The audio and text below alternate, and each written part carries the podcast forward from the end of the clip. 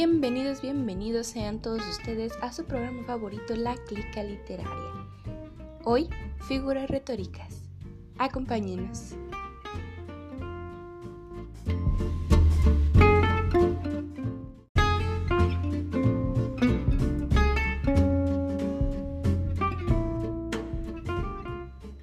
Antes de comenzar me gustaría explicarles qué es lo que van a, a escuchar a continuación. Para este programa, la realización de este programa, tuve la fortuna de que aceptaran colaborar algunos profesionales en letras y artistas que nos van a platicar sobre pues su quehacer dentro del, del mundo de las letras pero eh, llevado a un contexto cotidiano. Las figuras retóricas casi siempre las entendemos como algo que solo existe en la poesía, por ejemplo, y lo que el objetivo que busco con este podcast es que sí la reconozcamos en los poemas, por ejemplo, pero también en nuestras conversaciones del día a día.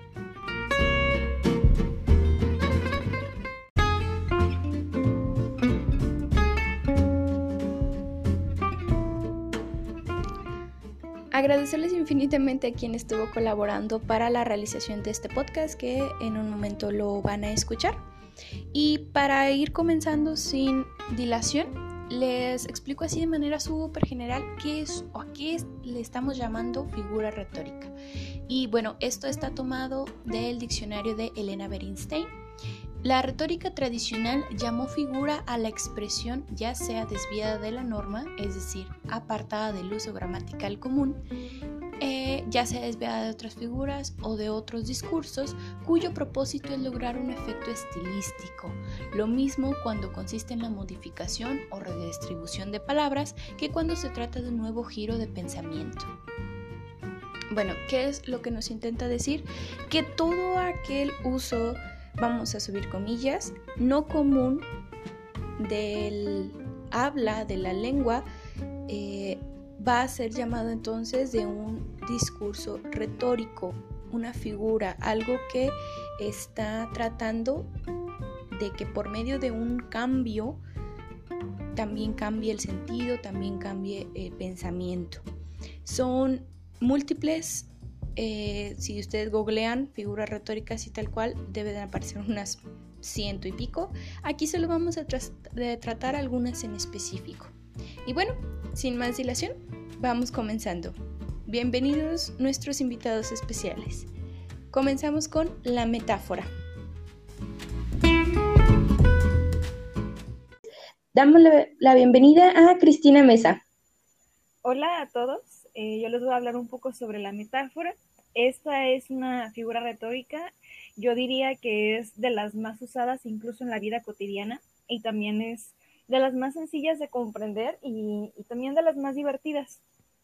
Esta eh, se utiliza cuando buscamos reemplazar una realidad o un concepto por otro. Eh, es muy fácil de, comprenderlo al momento de, aplicarlo con un ejemplo. cuando decimos el tiempo es oro. Creo que es como uno de los más dichos en la vida cotidiana. Em, buscamos decir con, esta frase que el tiempo es valioso, no necesariamente que el tiempo necesariamente sea oro, ¿no creen? O, por ejemplo, cuando decimos que Mm, creo que en muchas ocasiones se habla de, algo, de una expresión de las perlas de tu boca. Es cuando se refieren a los dientes. Los dientes por lo regular, no, no necesariamente siempre, suelen ser blancos y suelen tener una forma un tanto curva. Entonces pueden asemejarse un poco a, a las perlas. Vamos, este, no siempre tienen que ser Em, específicamente iguales cuando buscamos asemejar un objeto con otro, eh, sobre todo por el ejemplo que voy a dar a continuación. Por ejemplo, eh, la, cereza de, su boca. Las cerezas son rojas por lo regular, pero no tienen propiamente la forma de, de las bocas humanas. Sin embargo, cuando las personas suelen pintar sus bocas de color rojo pueden este, tener el, el, color exacto de una cereza, aunque no el mismo color, perdón, aunque no la misma forma.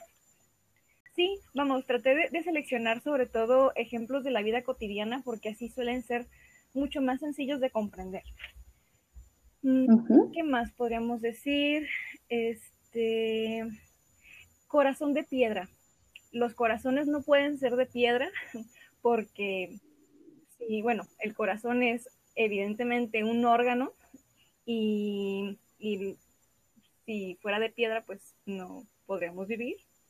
Pero con, esta metáfora, este, podríamos decir que esta persona podría ser insensible o, muy dura en sus sentimientos. Bueno, yo soy Cristina Mesa, eh, soy de Guadalajara, Jalisco, eh, soy escritora y artista plástica si de pronto eh, les gustaría eh, ver algo de, mi obra, tanto plástica como literaria, pueden encontrarme en Instagram como crisis.tina o buscarme en internet como Cristina Mesa y supongo que ahí pueden encontrar algunas cosas.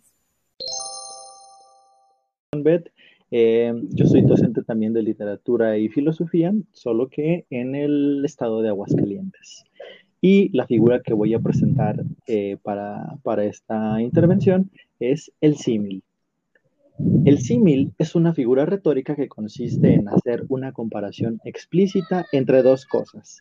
El símil es una de las figuras retóricas que más se usan en la vida cotidiana, pues es normal que la gente realice comparaciones entre objetos, situaciones o personas que tengan alguna semejanza entre sí, ya sea porque no encuentren una mejor manera de expresarse o porque el lenguaje, aunque no lo crean, es finito.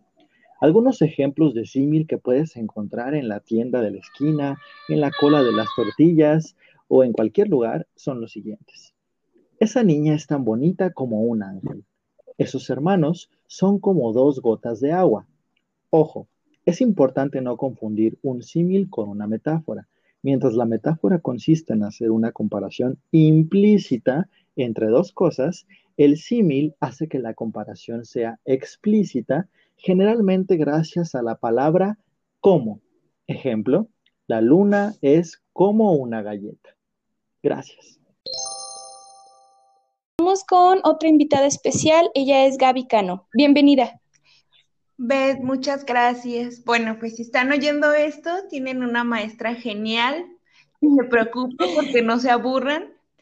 Y no sé si tomó la decisión adecuada al invitarme, pero me pueden buscar en Twitter como Ingravitus y en Instagram también como Ingravitus.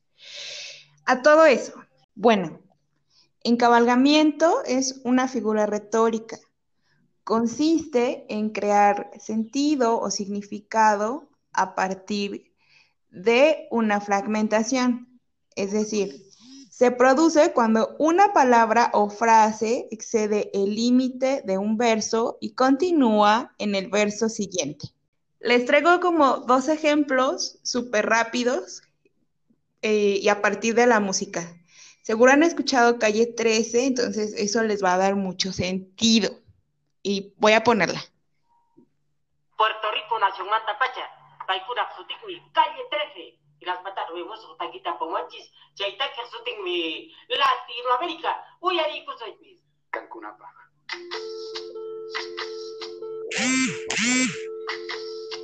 Soy, soy lo que dejaron, soy toda la sobra de lo que se robaron, un pueblo escondido en la cima, mi piel es de cuero, por eso aguanta cualquier clima. Entonces, ahí ya tenemos el primer ejemplo. Soy, soy lo que dejaron. Esos sois son encabalgamiento. Y luego viene, soy toda la sobra de lo que se robaron. Eso continúa con la frase incluso desde el principio. Y ahora les tengo otro ejemplo que también es con una canción, pero ahora de David Aguilar, que se llama Eco.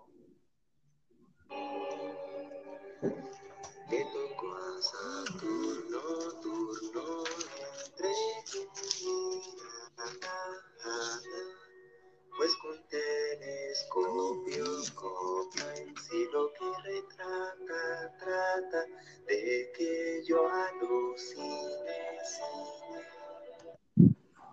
Si ustedes buscan esa canción, de hecho viene con todo y letras, ¿no? Y nos van señalando cuándo una palabra concluye y cómo con esa misma palabra se inicia la otra oración o la otra frase que le da sentido al texto. Y bueno, eh, eso sería como los mejores ejemplos, se pueden ir a rectificarlos si no me creen nada. Y gracias. Pues sí, yo soy Mónica soy poeta, docente y bueno, una que otra vez hago cuestiones de gestión cultural. Perfecto, bueno, pues ya en esta, en este ánimo les, les voy a compartir que bueno, es, es una decisión difícil, pero yo creo que una de mis figuras retóricas favoritas definitivamente es la anáfora, que la anáfora pues consiste en la repetición de palabras al comienzo de frases o versos. Y a mí me gusta mucho porque es muy estética y porque genera una sensación de ritmo y sonoridad. Y pues les voy a compartir un ejemplo, de, es, un fragmentito de, del poema de los amorosos de Jaime Sabines para que quede más claro. Y Muy dice bien. así el texto. Los amorosos andan como locos porque están solos, solos, solos, entregándose, dándose a cada rato, llorando porque no salvan al amor. Y en este ejemplo podemos ver que la anáfora la encontramos en el verso que dice, porque están solos, solos, solos. Y bueno, este, como lo pueden escuchar, definitivamente crea bastante, este, es un sonido muy agradable, cómo va fluyendo el texto, y yo los invito muchísimo a utilizar esta, esta figura retórica porque les va a aportar eh, va a sumar mucho a la construcción de la imagen y también aporta el estilo que cada uno esté buscando en sus textos. Para hablar sobre la hipérbole tenemos a nuestra invitada especial, Corina Ramírez. Cori, bienvenida. Hola Beth, hola chicos. Pues como ya dijo Beth, yo me llamo Corina Ramírez, soy licenciada en letras hispánicas y me especializo como profesora de español para extranjeros. Yo les voy a hablar de la hipérbole. Sé que es un nombre muy raro, pero es muy fácil de entender. La hipérbole en sí la usamos casi a diario. Nos sirve para exagerar o disminuir eh, las cualidades o características de algún hecho, alguna persona o alguna cosa. Eh, ¿Por qué les digo que es muy común? porque seguramente la han escuchado muchas veces de sus padres o de su madre. Por ejemplo, cuando su mamá les dice que van a una fiesta y les llama y contestan, te he llamado 500 veces, ¿por qué no me contestas? Te he enviado 100 mensajes, ¿dónde has estado? Ahí la hipérbole. Obviamente no les ha hablado 500 veces. ¿Quién puede hablar 500 veces? 200, ¿verdad? No creas, Cori, no creas. Muy bien, chicos. Espero les haya gustado. Hola chicos, yo soy Esteban López Árciga, soy poeta y soy egresado de letras inglesas y yo les vengo a hablar de una figura retórica que le causa muchos dolores de cabeza a todo el mundo, que se llama metonimia. La metonimia es cuando reemplazamos un sustantivo o un concepto con otra palabra con la que podemos hacer una asociación, ya sea lógica, de causación o, o incluso de que sería, de que sería una parte por todo el resto de la cosa. Un ejemplo de metonimia sería decir la camisa, la, el cuello de la camisa, porque no, no decimos literalmente que la camisa tenga un cuello, sino nos referimos a la parte de la camisa que normalmente está a la altura del cuello, o decir la corona de Inglaterra, porque no nos referimos literalmente a la corona como cosa física, sino nos referimos a la familia real de Inglaterra. O para dar un ejemplo más poético, la, la poeta Juana de Ibarburu eh, dice, tómame ahora que aún es temprano y que llevo dalias nuevas en la mano. Aquí Mm. no comprende, hay dos palabras que nos saltan, el temprano y el y las alias. Aquí nos entendemos literalmente el temprano como que es temprano en el día y que, y, que es momento de, de partir, ni tampoco entendemos las dalias como literalmente flores, sino que ambas palabras nos sirven para hacer una asociación y, ref- y referirse a la vida de la voz poética, que ahí nos está relatando. Y para continuar con nuestros ejemplos, tenemos a otra invitada especial, Vanessa Vargas. Bienvenida. Hola, Beth, muchas gracias por la invitación. Eh, pues como dices, dices, mi nombre es Vanessa Vargas. Yo estudié la licenciatura en Letras Hispánicas y actualmente eh, soy docente en nivel secundaria de la materia de español. Y pues nada, eh, yo voy a explicar la figura retórica de la sinestesia. Esta figura eh, abarca sobre una forma de percibir el mundo en la que dos o más sentidos se mezclan. Incluso, pues, el significado es que eh, estesia en griego significa sensación y sin significa juntas, o sea, sensaciones juntas. Esto también eh, incluye, por ejemplo, a los sentidos como el gusto, el olfato, el tacto, etcétera, mezclado con sensaciones como amor, odio, ternura, enojo, eh, con colores eh, o texturas que al parecer no podrían tener una conexión. La interpretación de la sinestesia depende de dos contextos. El interno, que es el contenido del texto como tal, y del externo, o sea, la cultura eh, eh, del, tanto del emisor como del receptor. Hay dos tipos de sinestesia. Directa, que se consigue al mezclar texturas o colores con la percepción de los sentidos. Por ejemplo, esa batalla olía a desgracia. Eh, pues aquí, eh, como el ejemplo dice, está mezclando el sentido del olfato con como una especie de emoción, como lo de la desgracia. Una desgracia no puede tener un aroma. Sin embargo, este ejemplo nos invita a pensar que pues ya la batalla lleva a perderse, ¿no? Y la sinestesia indirecta, que es cuando se intentan unir dos sentimientos aparentemente opuestos. Por ejemplo, la dulce y melancólica espera. Eh, podemos aquí entender que pues el, el concepto de dulzura mezclado con la melancolía, pues se supone que podrían ser eh, contrarios.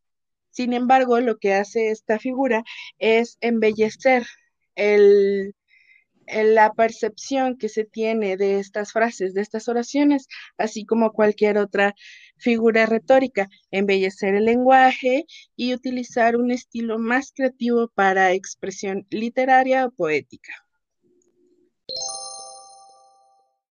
Y con ustedes ahora, Libertad Dávalos.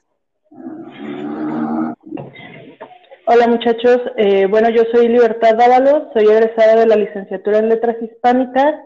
Por el momento mi única aspiración en la vida es ser la loca de los gatos y les quiero hablar un poquito acerca de la paradoja. La paradoja como, se entiende dentro de, de la vida y de la física un poco y cómo eso se traslada para convertirse en una figura retórica. Una paradoja es un bucle de sinsentido donde se genera una contradicción dentro de un círculo vicioso. Por ejemplo, si tú crearas una máquina del tiempo y viajas al pasado para matar a tu papá, entonces no vas a poder nacer para crear la máquina del tiempo y por lo tanto no puedes viajar al pasado y no puedes matar a tu papá y si puedes crear la máquina del tiempo, y si puedes viajar al pasado, y si puedes a tu papá, y se supone que eso destruye el universo, ¿no? Dentro de la física. Cuando nosotros lo trasladamos hacia una figura retórica, simplemente es hacer esto mismo, pero a través del uso del lenguaje. Por ejemplo, si yo te dijera la oración, esta frase es mentira, entonces eh, no hay un sentido en la oración que se pueda determinar en valores de verdad, de modo que es imposible definirla porque se genera un bucle. Si la, si la frase es, verdad, entonces es mentira, y si es mentira, entonces no es verdad, y así sucesivamente. Creo que puede quedar un poco más claro si pensamos en Pinocho. Si Pinocho dijera, estoy mintiendo, ¿le crecería o no le crecería la nariz? Este, y dentro de la literatura podemos encontrar algunos ejemplos eh, un poco más claros cuando vemos, eh, por ejemplo, a Santa, Teresa que dice eh, que muero porque no muero. Eso es el recurso de la paradoja dentro de los poemas. Nuestra invitada especial, Ruth Escamilla Monroy. Bienvenida. Hola, muchas gracias, maestra. Muchísimas gracias por invitarme. Con mucho gusto voy a compartir la figura retórica que se llama alegoría. Perfecto. Sí. Alegoría eh, es algo así como una metáfora que se continúa durante un texto por un periodo, el periodo que el, por el periodo de tiempo que el escritor decida. Entonces, si ustedes ya saben que es una metáfora, pues una alegoría son muchas metáforas que van a explicar un concepto que generalmente es difícil de explicar. Entonces, algo que es difícil de explicar, pues podemos explicarlo de una manera más agradable utilizando muchas metáforas, pero todas relacionadas con el mismo tema. Por ejemplo, si ustedes han visto una pastorela, una pastorela es una alegoría. Cada personaje de la pastorela representa un concepto, ¿no? Los, ángeles representan ciertas virtudes, los diablos representan ciertos pecados, los pastores representan otros pecados. ¿Se acuerdan que hay un pastorcito que es muy flojo, que hay un diablo que es este muy que está muy lleno de coraje y que les infunde coraje a los otros pastores? Entonces, todo eso trata de explicar el concepto de cómo el alma pelea contra el bien y el mal para que el bien gane al final. O si vieron la película de Intensamente, pues recordarán que cada personaje, las emociones tienen un color. Por ejemplo, la tristeza es azul, el desagrado es verde, la ira es rojo y cada personaje tiene un físico y tiene una característica especial.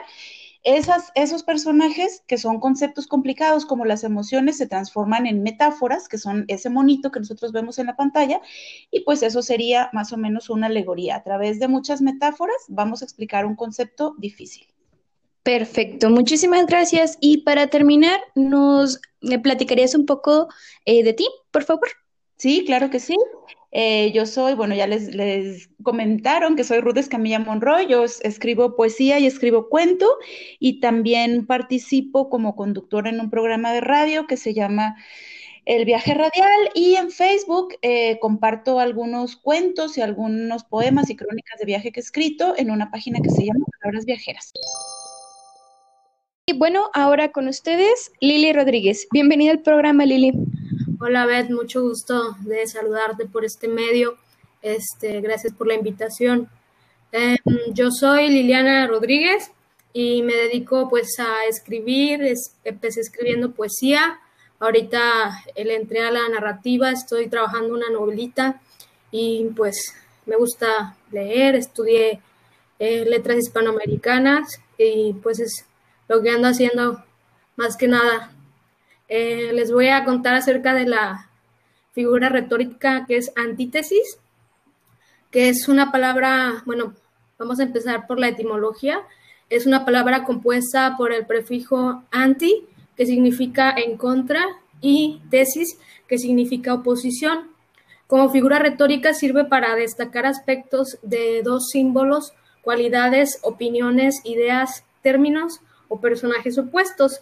En caso de algunos símbolos históricos o culturales, tenemos que la suástica es la antítesis de la estrella de David por este tema de los de Hitler y, los judíos. En caso del el símbolo del yin y del yang, la antítesis de estos dos, pues es el yin y el yang son antítesis uno del otro. En caso del sol, la antítesis es la luna. Como ejemplo de cualidades tenemos que la antítesis de la fealdad es la belleza, la antítesis de el frío, el calor. Este recurso también puede utilizarse para definir términos, ideas o conceptos que refieren a una época, un lugar o un tipo de pensamiento. Por ejemplo, la antítesis de las religiones monoteístas son las politeístas, es decir, por ejemplo, los aztecas y los olmecas, que creían en muchos dioses, fueron considerados la antítesis del cristianismo, una religión que solo creía en un solo Dios cuando vinieron a, América. En caso de las historias hechas como una construcción literaria, por ejemplo, un cuento, una novela o un cómic, o historias animadas en pantalla, como una caricatura, un anime o una película, siempre vemos a un protagonista en oposición a un antagonista. En, la cuestión etimológica, eh, define que el protagonista este, empieza por el, prefijo prota, que viene del término griego el primero, y seguido por antagonisti, el término eh, que es luchador o jugador. Antagonista significa el que lucha en contra de, el que lucha en contra del protagonista. Eh, con esto podemos decir que la antítesis de Dorian Gray es la pintura, su pintura. La antítesis de Dios, por ejemplo, en la Biblia, es el diablo. Eh, Voldemort es la antítesis de Harry Potter en la película y Freezer es la antítesis de Goku. Este, bueno, les recuerdo que esta, este recurso se utiliza para resaltar cualidades de uno de los opuestos a los que queremos referirnos. Y eso sería mi aportación. Hola, muchas gracias. Soy Andrea. Estoy en mi último semestre de la licenciatura en Letras Hispánicas y yo les voy a presentar la lítote. Lítote es una figura retórica, también conocida como atenuación, y consiste en la afirmación de algo a partir de una disminución o negación de lo contrario. Por ejemplo, cuando alguien nos pregunta, ¿cómo estamos? y respondemos, ah, no muy bien. En realidad lo que queremos decir es que nos sentimos mal. O cuando nuestra amiga nos enseña una foto del chico que le gusta y para no decirle que está feo, le decimos, bueno, pues no es muy guapo. ¿Es Crista aún? Bienvenida. Hola, Beth. Hola, chicos. Qué, mm, qué momentos tan, tan difíciles de enfrentar, pero lo bonito es aprender. Entonces, sea como sea, vamos aprendiendo juntos y les voy a platicar sobre los eufemismos. Según la Real Academia de la Lengua Española, los eufemismos son manifestación suave o decorosa de ideas cuya recta o franca expresión sería dura o malsonante. Esto suena así como em, extraño, pero si les digo que básicamente son connotaciones que nos ayudan a sobrellevar mejor aquellas palabras o términos que si los pronunciamos tal cual, nos parecen como que muy duras, ¿no? Eh, yo creo que de todas estas figuras retóricas, la que más usamos en el día a día son los eufemismos, porque se utilizan para matizar la carga negativa, despectiva u ofensiva de ciertas palabras. Eh, las usamos mucho como para diluir las connotaciones incómodas en algunas Mm, temas que pueden ser tabú, como son los temas de la sexualidad, fisiológicas o escatológicas. ¿Quién no ha escuchado que alguien diga, em, fue hizo del 1 o del 2? Para referirse si orinó o si hizo popó. Entonces es una forma de disfrazar o de poner las cosas em, endulzadas, ¿no? Y lo hacemos todos los días, eh, a veces sin darnos cuenta, usamos eufemismos. Por ejemplo, decimos, lo metieron al tambo, está en la sombra, lo tienen en aislamiento para decir, está en la cárcel. Decir está en la cárcel pesa, em, incomoda. Entonces buscamos formas de decirlo con más em, em, sutileza. Les comentaba yo que esto es para quitarle lo desagradable o lo vulgar a ciertos eh, términos o palabras que usamos en el día a día y lo hacemos un poquito más llevadero en la conversación, en la redacción y este y era lo que yo les decía, que son aquellas que usamos con más frecuencia sin darnos cuenta, estamos hablando con eufemismos. Les voy a dar otros ejemplitos porque también hemos escuchado un término que se llama políticamente correcto y para ser políticamente correcto usamos eufemismos. Por ejemplo, para decir ciego es mejor un no vidente. Para decir negro, no se ofenda a nadie, pues decimos persona de color. Para decir discapacitado, capacidades distintas. O me despidieron, me dieron las gracias. Entonces, si, se fijan, son términos que nos permiten sobrellevar la realidad o la carga negativa que pueden tener ciertas palabras. Me tocó la calaca, se me puso la piel chinita, me quedé helado. ¿Qué es? Miedo. Pasó a mejor vida, ya descansó, está en un último viaje se murió.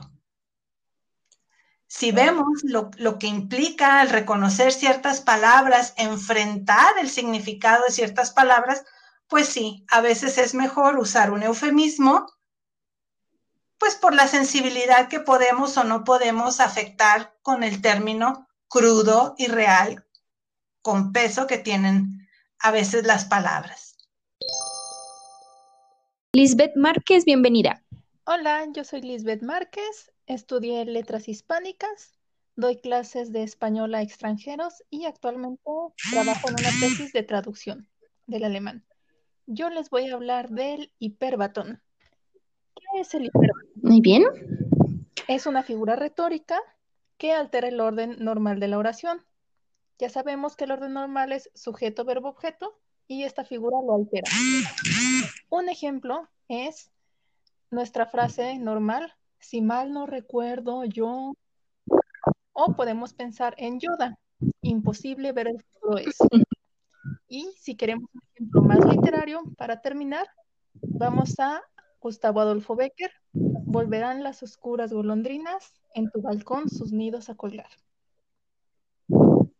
Y bien, que justamente ese, ese verso de Becker, ¿cómo quedaría en lo, en lo normal, pues así con comillas, ¿no? Pues quedaría las oscuras golondrinas volverán a colgar en, su en tu balcón sus nidos. es muy extraño. Algo así.